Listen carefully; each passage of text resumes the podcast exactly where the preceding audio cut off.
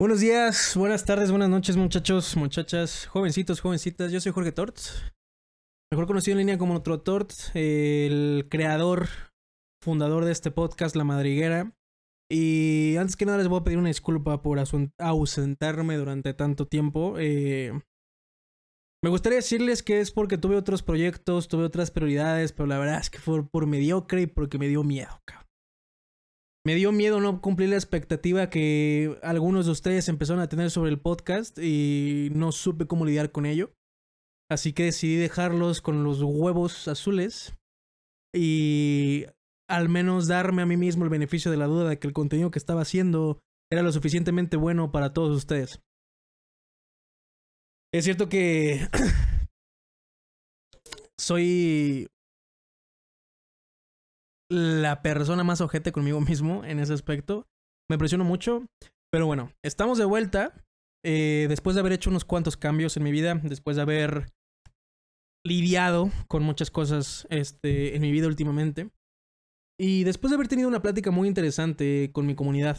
Eh, para la gente que no lo sabe, yo hago streams, hago live broadcasts en la plataforma de Twitch. No voy a hacer ahorita un comercial, solamente para que lo sepan en caso que quieran ser parte de estas pláticas uh, en vivo, eh, lo pueden ser y podemos tener una conversación eh, en ambos sentidos, ¿no? No solamente que yo esté aquí diciendo pendejadas y que ustedes por alguna razón lo estén escuchando sin que me estén mentando la madre. O probablemente lo estén haciendo, no lo sé, supongo que no hay forma de saberlo. Pero bueno, el día de hoy vamos a platicar sobre una cosa muy interesante. Y antes que nada les voy a decir por qué es que regresé a los podcasts. Y es que en los podcasts pasados siempre tuve yo y como key points que quería tocar a lo largo del episodio. Y si bien me sirvió mucho, porque claramente a muchos de ustedes les gustó eh, los pocos episodios del podcast que subí, pues a mí no. Porque no me daba a mí la oportunidad de, de brayarme, de imaginar cosas y pues de tener una plática sin pies ni cabeza que sinceramente siento que son las mejores. Entonces, por eso, el día de hoy nada más venimos con una idea. Se las voy a intentar platicar lo mejor que pueda. Y si no puedo, se la pela. Porque igual voy a subir este episodio. el día de hoy vamos a hablar sobre el impostor. Y no estoy hablando de Among Us. Estoy hablando sobre el impostor que todos tenemos en nuestras cabezas si hay alguna persona que sea un profesional eh, o que conozca el término en su formalidad, le vamos a llamar como el síndrome del impostor.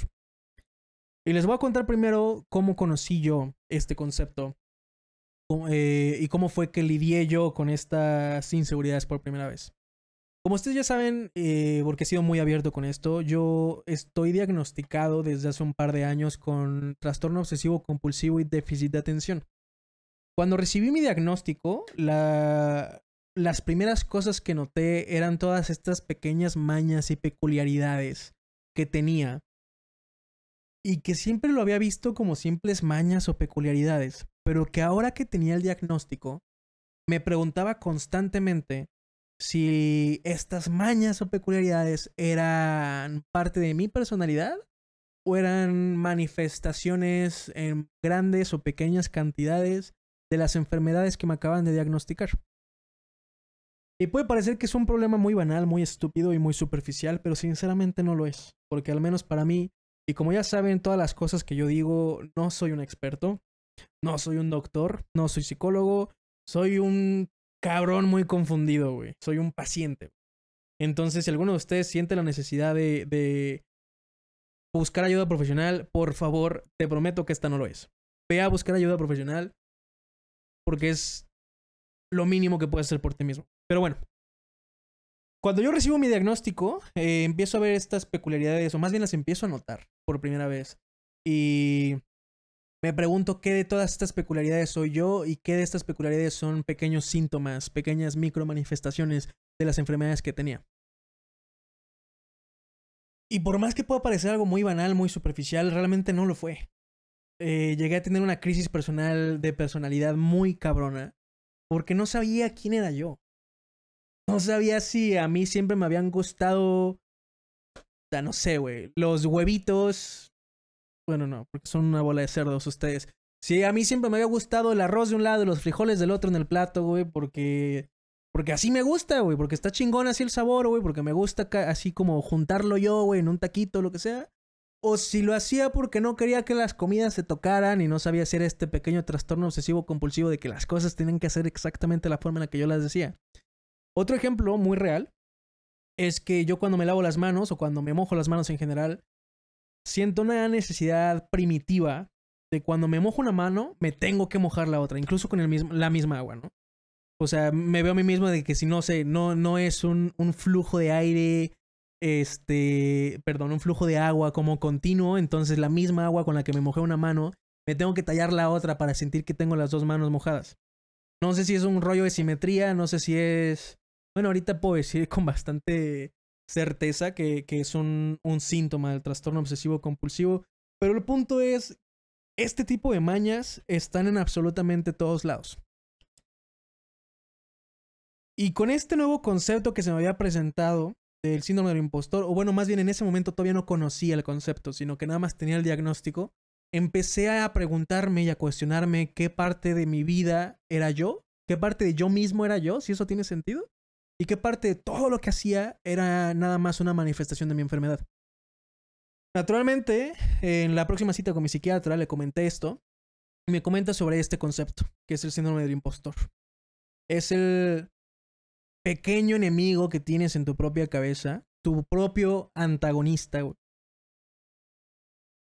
que te hace dudar de absolutamente todo lo que eres y todo lo que sabes. Y me pareció muy interesante, porque al principio pues solamente lo notaba en estas mañas, pero después me di cuenta que lo notaban muchas cosas más.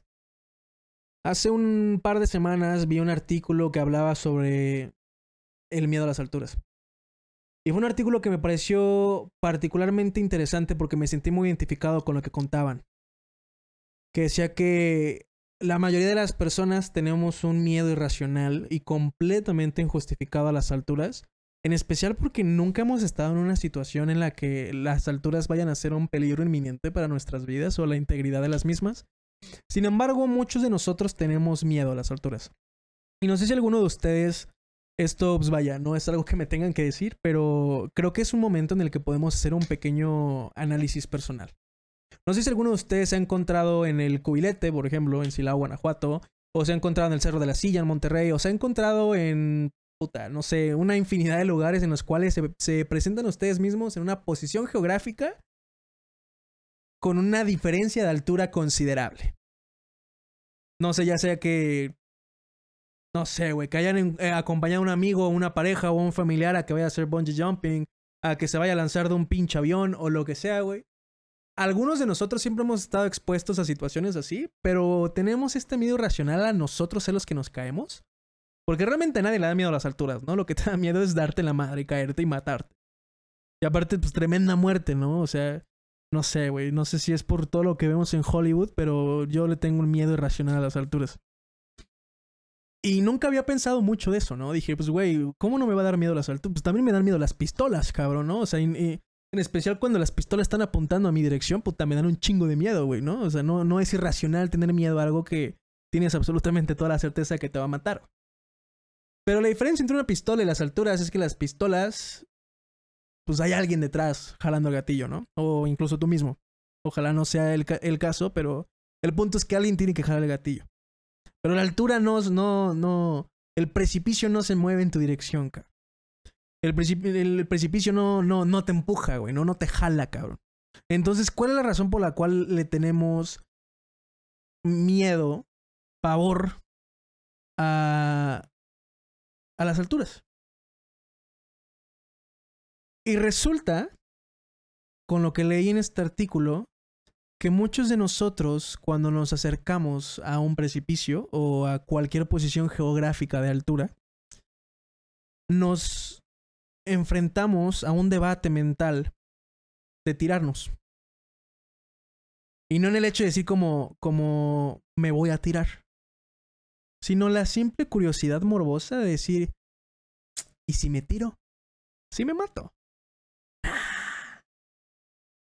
Y así con muchas cosas. Y resulta que nuestra propia mente hace el mecanismo de defensa que se manifiesta en el miedo a las alturas porque tiene miedo a que este pequeño impostor en nuestra cabeza que nos dice, ¿y si nos tiramos? Tenga el control por un momento y en el impulso decidas tirarte y probablemente matarte. Ahora, no es un ejemplo tan cerrado, tan literal, Pueden ser en muchísimas otras ocasiones. Me acuerdo cuando estaba trabajando en una empresa innombrable, este, que ojalá les pudiera recomendar que nunca trabajaran ahí. Eh, pero no voy a decir cuál es. estaba en uno de los episodios depresivos más fuertes de mi vida y recuerdo que todos los días me iba manejando la casa y tenía siempre el mismo debate. ¿Y si choco? Yo estaba seguro que el chocar podía solucionar la mayoría de mis problemas, ¿no? Y no era realmente una, un plan conciso de suicidarse, ¿no? De cometer un error adrede, sino esta pequeña duda en nuestra cabeza, este pequeño impostor tocando la puerta y diciendo, ¿y si lo hago?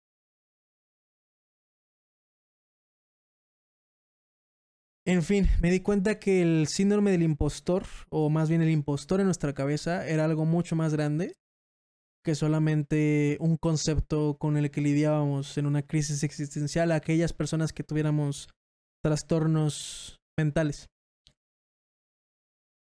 Y ahí fue cuando me di cuenta que probablemente absolutamente todas y cada una de las personas tengamos un impostor en nuestra cabeza. Creo que, bueno, podemos agarrar estos dos ejemplos o podemos agarrar un ejemplo mucho más malvado. Es decir, que seguramente alguno de ustedes ha estado como agarrando un bebé y ya sea que, que por un momento, un microsegundo, piensen en, ¿y si le muerdo una mano, cabrón? Sí estará muy duro. o que se me caiga, güey, se va a morir. Y eso, mira, ahorita me estoy arriesgando, o más bien me estoy exponiendo a que alguno de ustedes saque completamente de contexto lo que estoy diciendo y, que decida eh, juzgarme como todo un puto psicópata. Y ahorita vamos a llegar al punto de los psicópatas. Pero siendo sinceros, muy sinceros, todas las personas lidiamos todos los días con este tipo de pensamientos. Y eso no nos hace malas personas. Y esto es a lo que quiero llegar con la parte de los psicópatas. Una vez tuve yo justamente esa duda. Cuando empezaba a tener todos estos pensamientos pendejos de si hacerme daño o no, de si chocar o no, de si lo que sea. O, algo que fuera en contra de nuestra propia naturaleza, de nuestro propio instinto de preservar la vida. Yo fui con esa pregunta de por qué era que me pasaba eso. O sea, ¿soy una persona malvada? ¿Soy un puto psicópata por pensar ese tipo de cosas? Y recuerdo que mi terapeuta me dijo, un psicópata no se preocupa por esas cosas. Un psicópata jamás, una persona que es malvada desde su núcleo, jamás se va a frenar un día a pensar si las cosas que hace están bien o están mal. Simplemente las va a seguir haciendo. Y debo decir que eso me dio bastante tranquilidad porque yo tenía mucho miedo de, de ser una persona mala por dentro. Y sé que hay muchos de ustedes probablemente también. Quiero tocar un segundo tema. Ya, ya saben que yo todas estas cosas las estoy diciendo sin pies ni cabeza. Solamente estoy diciendo las cosas que me pasan por la cabeza y ya. O sea, no, no me pidan temario ni, ni cosas así porque no lo tengo, cabrón.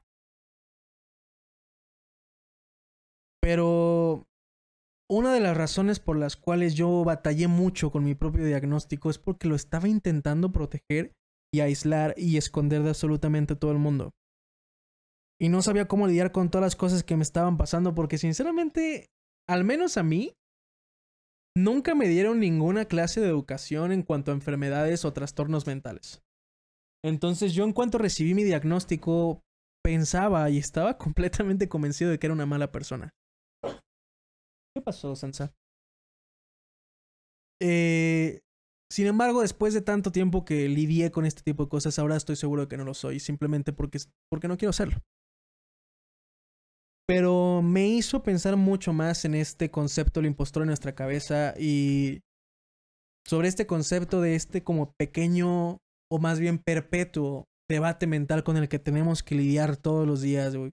Que nos diferencia de las personas que puedan ser buenas a las personas que puedan ser malas. Creo que absolutamente todas las personas pensamos, y si no, bueno, esto creo que sí es algo muy mío entonces, en todas las posibles soluciones y todas las posibles situaciones en las cuales nos podemos encontrar en una posición en específico, ¿no? Ya sea que una persona me diga, no sé, voy manejando, cabrón, y en zonas peatonales, un güey me diga que quiere pasar, y yo digo, pues yo no voy a, pues no te voy a dejar, culera, culero, no te voy a dejar pasar, güey. Y que el cabrón diga, pues, pues paso caminando, ni modo que me atropelle. Y que yo diga, pues, pues me voy manejando, ni modo que lo atropelle, güey. Y pues que el güey por huevudo lo atropelle yo. Y yo por huevudo, pues lo pues, atropellé ese pendejo, ¿no? El punto es que. Aria, ay, me está mordiendo mi perra. El punto es que durante mucho tiempo me estuve preguntando si realmente era una buena o mala persona, si, si, no, no sé qué pedo, ¿no? O sea, si, si era normal tener este tipo de pensamientos. Sansa. Está mordiendo, muchachos, una disculpa. Y a mí, sinceramente, me hubiera gustado saber que todas las cosas que estaba sintiendo eran normales. Que no era más que este. ¿Lo escuchen? Está de malas que no eran más que estas, eh, estos debates mentales no eran más que situaciones esporádicas, imaginarias que podían pasar, pero que yo sabía que no iba a dejar pasar. Ya me hubiera encantado que alguien me dijera que todo esto es normal, o que al menos no tiene nada de malo. Que todas las personas pasamos por este proceso de pensamiento mágico, pendejo, güey, malévolo, macabro, obsceno, y supongo que esta es la razón por la cual estoy grabando este podcast. Eh, estamos en una sociedad en la que todos los días, desde el momento en el que nacemos, ya sean nuestros papás, nuestros amigos, nuestras parejas, la sociedad, el Internet y nosotros mismos, nos convencemos de que somos únicos. Y... Esas son puras mamadas, güey. Es momento que se los diga. Porque si no se los digo yo, no sé cuánto tiempo van a estar todavía pensando que son únicos, güey, cuando realmente no lo somos.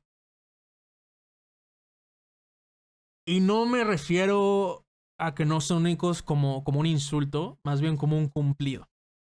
Porque muchos de ustedes, no importa en qué etapa de su vida se encuentren, existe la posibilidad de que se sientan completamente solos.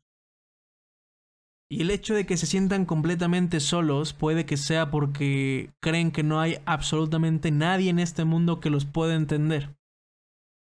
Afortunadamente como especie tenemos el instinto biológico de pertenecer a una comunidad y ese mismo instinto no nos permite por mera definición biológica ser completamente diferentes a todos los demás.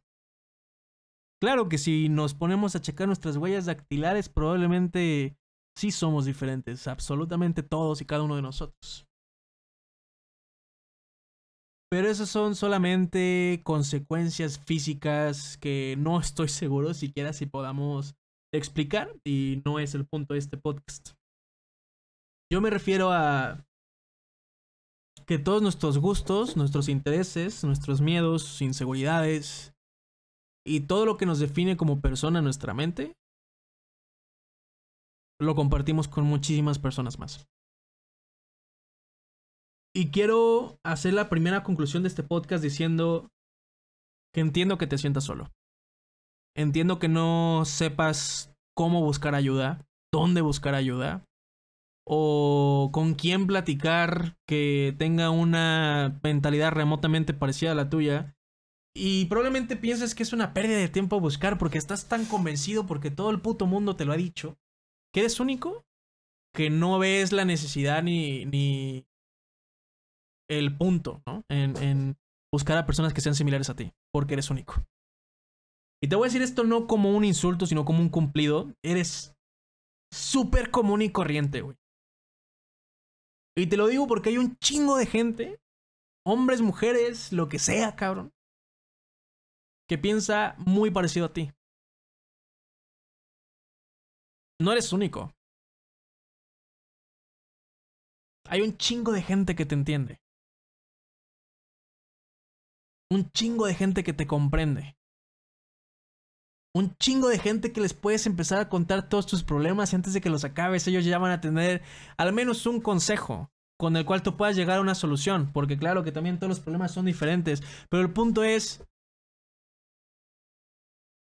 no estás solo, no estás sola. Y estoy seguro que un podcast de 20 minutos, no sé cuánto llevamos ahorita, no te va a convencer de años y años y años de, de lo que te ha dicho tus papás, tus amigos, tu pareja, la mercadotecnia, el internet y todo eso. Pero ojalá al menos este podcast sea la primera semilla de tu propio conocimiento y de, y de tu propio self-awareness como conciencia propia de cuál es tu lugar en el universo, cabrón. No me voy a poner a hablar de Dios y las cartas y el tarot y la chingada, güey, porque no es el punto. Pero lo que sí te puedo decir es que las personas, por mera necesidad biológica, necesitamos ser parte de una comunidad.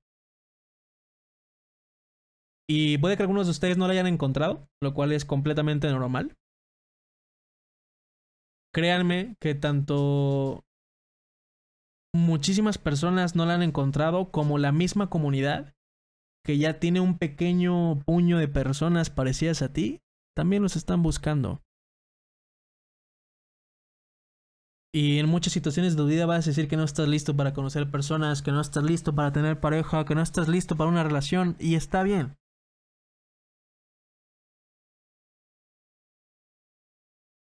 Pero al menos yo creo que todos, en cualquier momento, por mera definición biológica, estamos listos para pertenecer a una sociedad. Y te invito muy cabrón, quien sea que, que seas que estés escuchando esto, que no dejes de buscar.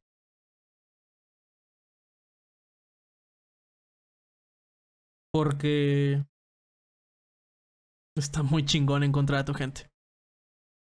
Y la verdad es que eso lo digo con un chorro de orgullo, de que yo ya lo encontré. Y nada. Muchas gracias a todas las personas que hicieron la vuelta. Yo soy Jorge Tort. Eh, hay muchas cosas que me gustaría decir sobre todo lo que ha pasado en el podcast, todo lo que ha pasado en mi vida, güey. He tenido muchas crisis, muchos episodios depresivos, güey, muchos ataques de ansiedad y muchos pedos que no tengo la menor puta idea de cómo solucionar. Y estoy agradecido por cada uno de ellos que me ha hecho y me ha ayudado a llegar hasta este momento, en el cual yo te puedo platicar un poquito de las cosas que me han pasado y que con un poco de suerte, al menos uno de ustedes le resuene lo que yo tengo que decir. Y ya. Muchísimas gracias muchachos, muchachas. Buenas noches. Son las 2.14 de la mañana, pero me agarro la inspiración, ¿qué puedo decir? Que chingue su madre el 2020, pero ya me lo acabamos. Y nada, yo soy Jorge Tort. Y nos vemos en la próxima. ¿Qué onda muchachos? ¿Cómo están? Yo soy Jorge Tort, mejor conocido en línea como Tort Y el día de hoy me encuentro a las 14.54 14.54 horas en la avenida 5 de febrero Querétaro eh, atoradísimo en el tráfico. Son 23 de diciembre, entonces claramente no, no, no me gusta estar en estas condiciones, pero pues vaya que a veces sale por completo nuestro control y pues, a veces te tienes que mover, ¿no? Y justamente ahorita que pues estaba atorado en el tráfico, pensé que podía ser una muy buena oportunidad para algo que me está pasando en este preciso momento. Y es una sensación con la cual yo creo que todos ustedes se van a sentir identificados y los que digan que no, pues son una bola de mentirosos, Que es el aburrimiento. y pensé en el aburrimiento porque sinceramente manejar me aburre un chingo. O sea, probablemente no sé si estoy agarrando la, carretera San Luis Potosí Matehuala, pues, pues esté divertido, ir a 150, 180 kilómetros por hora. Pásale, pásale. Este Pero pues ir a los 11 kilómetros por hora en, los que me encuentro en este momento en una de las carreteras o, avenidas más concurridas de todo el estado, pues claramente no es algo que me apasione, ni es algo que espere, ni es algo que, que planee. De hecho es algo que intento evitar a toda costa. Pero en fin, me hizo pensar sobre el aburrimiento y me hizo pensar sobre, sobre el temor que le tenemos a estar aburridos. Y yo creo que este temor es algo que particularmente sentimos nosotros los famosísimos y, este, flojísimos millennials, ¿no? Este, ¿Cuántas veces no han escuchado de, sus tíos, de sus padres, de sus profesores y de toda la gente mayor de unas generaciones pasadas, por no decir otra cosa, que, que los millennials no queremos trabajar? este, que no le echamos ganas y que no sabemos lo que es chingarle y que, que no estamos dispuestos a trabajar 48, 60 horas a la semana eh, nada más para poder disfrutar nuestra vida o al menos intentar disfrutar nuestra vida en estos pequeños momentos en los cuales nos podemos permitir distraernos, Y el aburrimiento es algo que a mí siempre me ha dado mucho miedo. Eh, yo soy una persona que se aburre muy fácil en en todos lados. Y, no porque me crea superior a todos los demás. No voy a decir que en la escuela fui un genio y que no hacía las tareas porque me aburría hacerlas porque yo ya sabía. No, porque la verdad es que me aburro en, lugares en los que tampoco sé qué pedo. ¿no? Me aburro en el trabajo, me aburro en este, manejando y me aburro puta hasta cagando. Pero me hizo pensar la, la importancia que tiene el aburrimiento y más bien como la, el peligro que tiene el aburrimiento en nuestras vidas.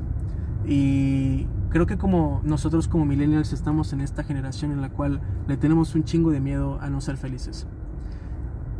Y no sé si es porque nosotros como generación hemos estado idealizando el concepto de felicidad como si fuera esta situación utópica a, la cual absolutamente todos y cada uno de nosotros queremos alcanzar y que sin embargo sabemos que no podemos hacerlo, entonces entramos en un bucle de, de, autocastigo mental por sentirnos culpables de no encontrar la felicidad, pero no saber cómo encontrarla y no saber hacia dónde nos estamos moviendo y no saber qué pedo con nuestras vidas y no queremos trabajar y no nos alcanza el dinero y la economía es una mierda y el mundo se está yendo al carajo.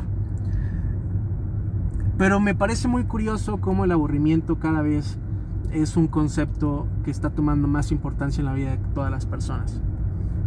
Hay un concepto, hay una frase que a mí siempre me ha tocado los huevos, me, siempre he odiado esa frase, que dice que si quieres, este, no, dice, haz lo que ames, trabaja para lo que amas y, sentirás que no trabajarás ningún día de tu vida.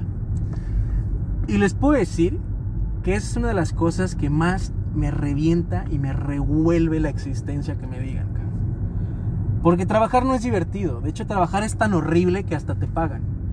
Desafortunadamente, absolutamente todos y cada uno de nosotros lo tenemos que hacer. Y este no, no tengo la intención de que se vuelva un discurso socialista o, yo qué sé, O sea, no, no es un discurso político y no, no tengo la intención. Ni siquiera sé qué pedo con la política. No voy a hablar como si supiera qué onda.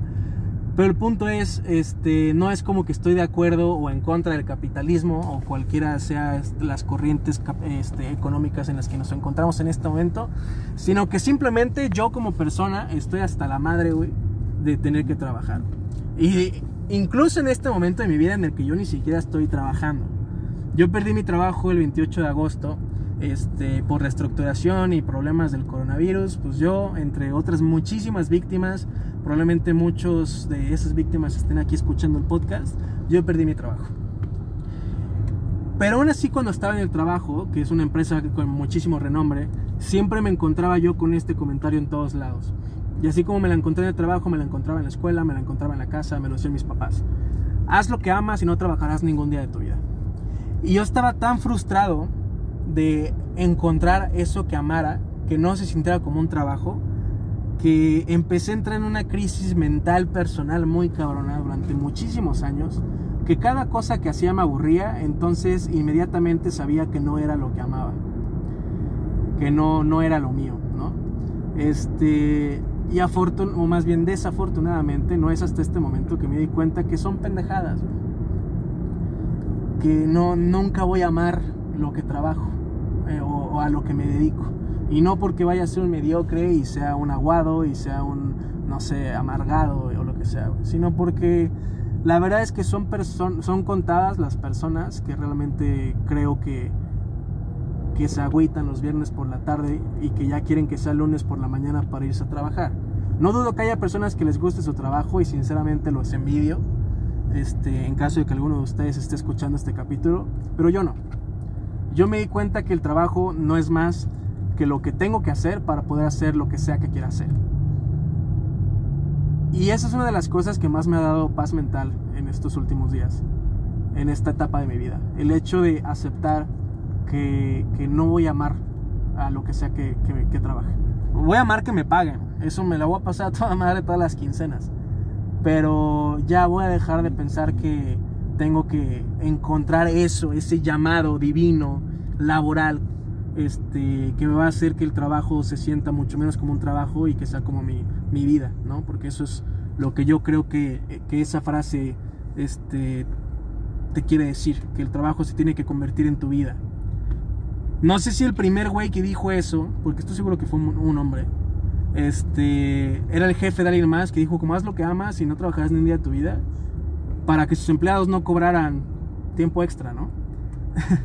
no sé si fue un, una estrategia de manipulación a los empleados para, para hacerles saber que, que el estar jodiéndote y, las, y, y, quebrándote la espalda por otro güey haciendo cosas que probablemente ni te gustan por un salario que dices que no es suficiente, pues que es que fuera suficiente, ¿no? No, lo sé, y probablemente sería interesante poder encontrar la, el origen eh, social, moral, o no, no, sé cómo llamarle de, de esa expresión. Pero el punto es, creo que es importante darnos cuenta que el trabajo no es más que solo el trabajo. Que el trabajo no es más que las cosas que tienes que hacer para conseguir dinero y poder hacer lo que sea que, que te dé la gana. ¿Qué mejor que trabajar siendo, no sé, streamer, ¿no? Jugando videojuegos, para las personas que estén interesadas en eso. O siendo influencer, este, colaborando con marcas de ropa, colaborando con marcas de tecnología. ¿Qué mejor que, que hacer todo ese tipo de cosas que, no sé, que te apasionen desde pequeño? Pero una vez que empiezas a meter el dinero en la ecuación, una vez que tu pasatiempo se vuelve un hobby, perdón, que tu pasatiempo, tu hobby se vuelve un trabajo, la verdad es que las cosas cambian. Entonces ni siquiera cuando estás haciendo lo que amas, vas a dejar de sentir que a lo que te dediques es un trabajo. Una vez que empiezas a meter el dinero en la ecuación, las decisiones que tienes que tomar son diferentes. Porque si bien a mí me gusta mucho, por ejemplo, tomar videojuegos, yo tomé recientemente... Eh, tomar videojuegos, qué chingado estoy diciendo. Si a, mí, si a mí bien me gusta mucho jugar videojuegos, es cierto que recién eh, decidí no dedicarme a la creación de contenido de videojuegos. Porque me gusta mucho jugar videojuegos y la verdad es que cuando estaba empezando a ganar dinero de ello, al principio obviamente me gustó porque pensé que jamás iba yo a poder ganar dinero jugando videojuegos. Pero después me terminó estresando mucho porque las decisiones que, tomé, que tenía que tomar en cuanto a mi contenido no eran las decisiones que yo quería tomar porque eran las que yo quería tomar, sino las que sabía que me iban a dar más dinero. Y esto es algo que mucha gente puede pensar que está mal. Y se los digo ya que no lo es. No, no está mal. Creo que también estamos en una edad, no sé qué edad tengas tú que me estás escuchando. Yo tengo 25 años y al menos yo puedo decir que estoy en la edad en la que entiendo que la única forma de pagar las cuentas es con dinero. No se paga ni con buena vibra, no se paga ni con buenas intenciones, no se paga ni con pendejadas muy románticas que los millennials nos nos inventamos para salir adelante en, la miserable vida que podemos tener. Se paga con dinero y ya. No hay absolutamente ninguna otra forma de pagar. Entonces incluso yo estuve en una posición en la que decidí no hacer lo que amo para poder separar lo que amo de lo que hago, para poder hacer lo que amo. Y no sé si eso tiene sentido. O no sé si las cosas que estoy diciendo en este momento siquiera tengan pies o cabeza o tengan alguna estructura o probablemente ya los perdí por completo. Y probablemente algunos de ustedes en este momento cierren el podcast y digan este güey no sabe qué pedo con lo que está diciendo lo cual no los culpo porque como ya saben yo solamente estoy hablando estoy pensando en voz alta no tengo ni, ni un guion encima de hecho ahorita estoy en Avenida Constituyentes. este, entonces claramente no es como que tampoco tengo el 100% de mi capacidad de concentración en decir lo que estoy diciendo y, expresar lo que estoy pensando. Pero llegué a esta conclusión, y es el, la conclusión a la que quiero llegar con este podcast, que las decisiones que hay que tomar por dinero son muy diferentes a las decisiones que, que deberíamos de tomar por pasión. Y yo sinceramente estoy orgulloso de todas las cosas que he logrado por pasión. Estoy muy orgulloso de las cosas que he logrado por dinero. Estoy muy orgulloso del currículum que tengo, pero al mismo tiempo estoy completamente seguro y completamente consciente de que el trabajo no es más que el trabajo. Y que el trabajo es nada más el medio para un fin y el fin es ser feliz, El fin es, encontrar en los fines de semana o entre semana, güey, espacios pequeños de tiempo en los cuales yo pueda ser la persona que soy, con la gente que quiero y con la gente con la que quiero estar. Entonces, nada, raza, este, esto es algo que simplemente estoy pensando en este momento. Lo siento que, que no tenga ni pies ni cabeza, pero, pero no sé, la verdad es que todo este tiempo yo tengo este tipo de conversaciones conmigo mismo y me gustaría saber qué piensan al respecto. Eh, me gustaría saber qué tipo de conversaciones tienen ustedes. Tengo mis redes sociales, las cuales no soy fan de, de spamear, pero en caso de que alguno de ustedes tenga una pregunta, este, o, tenga algún comentario o tenga alguna idea sobre, sobre algún podcast que podamos hacer, o incluso que quiera hacer una colaboración, por favor siéntase en toda confianza de pedírmelo, eh, de decírmelo, de preguntarme porque pues estas cosas las hago yo porque me divierten, entonces no crean que, que yo tengo así todo un esquema de manipulación para llevarme todo su dinero, ni siquiera tengo monetizado el podcast.